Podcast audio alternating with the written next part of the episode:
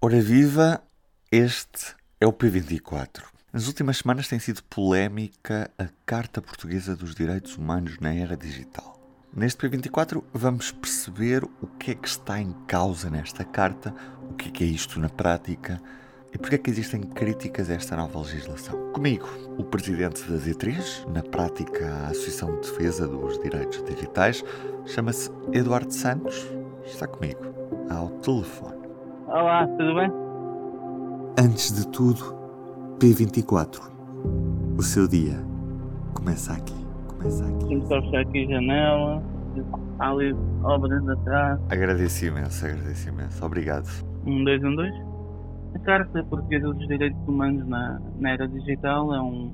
é- neste momento é lei, não é? Mas começou com, como um projeto de lei já apresentado há cerca de dois anos, que entretanto ficou pelo caminho e agora um, em 2020 foi apresentado novo pelo PS e pelo PAN. Eh, enfim, o projeto foi junto e aprovado e promulgado. Vem, no fundo, agregar várias eh, matérias, são 20 e picos artigos, ah, que dizem respeito a direitos fundamentais na, na era digital. Um, claro que há sempre uma certa subjetividade naquilo que entra ou que fica de fora de, de uma carta destas, mas no fundo tem sim um, um princípio agregador de matérias muito dispersas que dizem respeito ao, ao digital. Uhum. E nós precisávamos mesmo ter uma, uma lei deste género nesta fase? Ou, na opinião da, da D3, não era, não era necessário se avançar para esta legislação?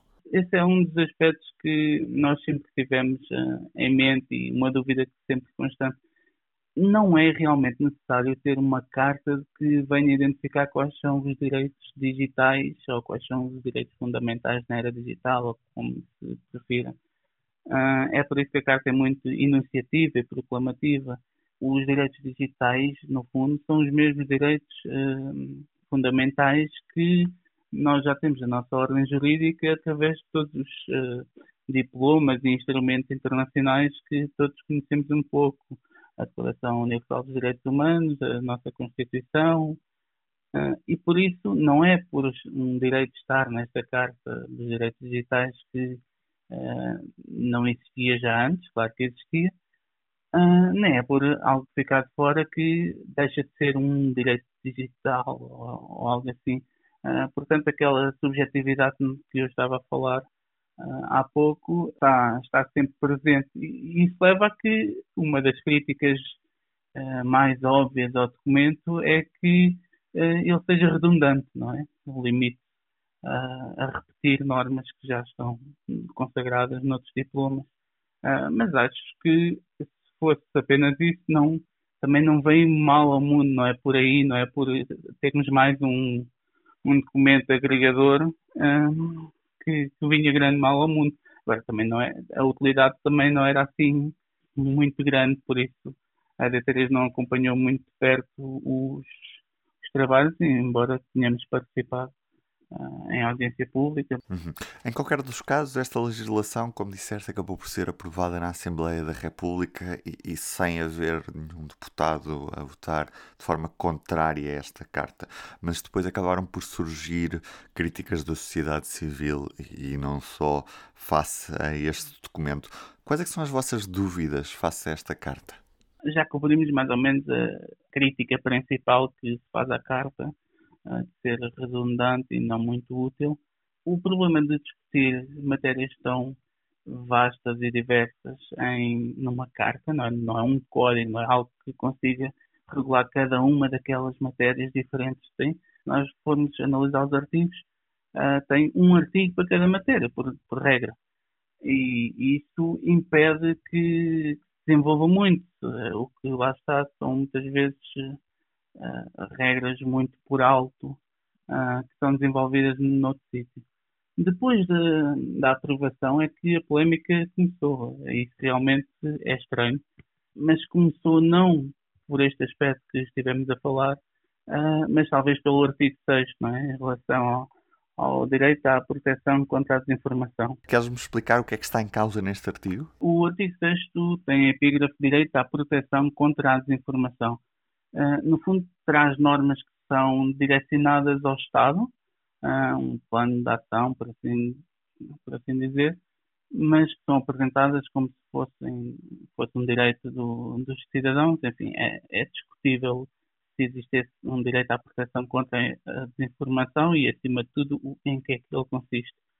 Uh, o que o artigo uh, sugere é, vem, no fundo, tentar proteger a sociedade contra a desinformação ou contra a narrativa, estou a citar, narrativa comprovadamente falsa ou enganadora, criada, apresentada e divulgada para obter vantagens económicas ou para enganar deliberadamente o público. Enfim, depois continua. E lá está, numa carta de direitos, isto é uma matéria bastante discutível, não é? Nós fomos a, a analisar cada um destes, destas expressões. Há aqui expressões, o que é, que é uma narrativa, o que é, que é desinformação. Uh, é muito difícil estabelecer os limites, não é? Ter as definições concretas que depois os tribunais e os intérpretes da lei possam utilizar de forma eficiente. E o, o, problema de querer fazer isto numa carta é que nós temos um artigo. O artigo tem seis números, uh, densifica um pouco, mas é normal que quem venha ler o texto da lei fique com mais perguntas do que respostas. Porque é uma matéria complexa e para discutirmos se, se este é o caminho ou não a seguir, é preciso uma discussão que seja bastante aprofundada. E é preciso que a regulação também vá ao detalhe. Isso não é possível, naturalmente, numa carta de direitos, numa lei que é, que é apenas uma enunciação muito agregadora e, e global de, de direitos no, no digital. Uh, um dos aspectos também aqui, que se prevê é que a ERC, a entidade reguladora para a comunicação social, uh, é a entidade que vá, vai lidar com as queixas sobre aquilo que tiver lugar no, na internet, não é? Um pouco como faz hoje em dia já para a comunicação social. O que também é uma, uma opção muito duvidosa, porque se há crítica que é constantemente apontada à ERC, é o facto de ela não conseguir uh, regular devidamente o setor da comunicação social, que é um setor bastante simples por comparação com a internet. Na comunicação social, todos os intervenientes estão registados, nós sabemos quem são, os jornalistas têm carteira profissional e são meios de comunicação que funcionam só num sentido, não é? Na internet é exatamente o contrário. Nós estamos a poucos dias da entrada em vigor da, da lei, ela foi promulgada pelo Presidente da República. O que é que ainda é possível fazer nesta fase? Boa pergunta. Uh, nesta fase, uh, o processo legislativo está encerrado. Pode ser sempre reaberto. A lei em si, o que veio trazer, em, em princípio, não haverá grande necessidade de, de modificar a lei, pelo menos naqueles aspectos que falámos anteriormente, de, de, naqueles aspectos agregadores, porque podendo ser discutível se ela era ou não necessária, uh, para todos os efeitos está aprovada e também não, não vem de grande mão, mal ao mundo por causa disso.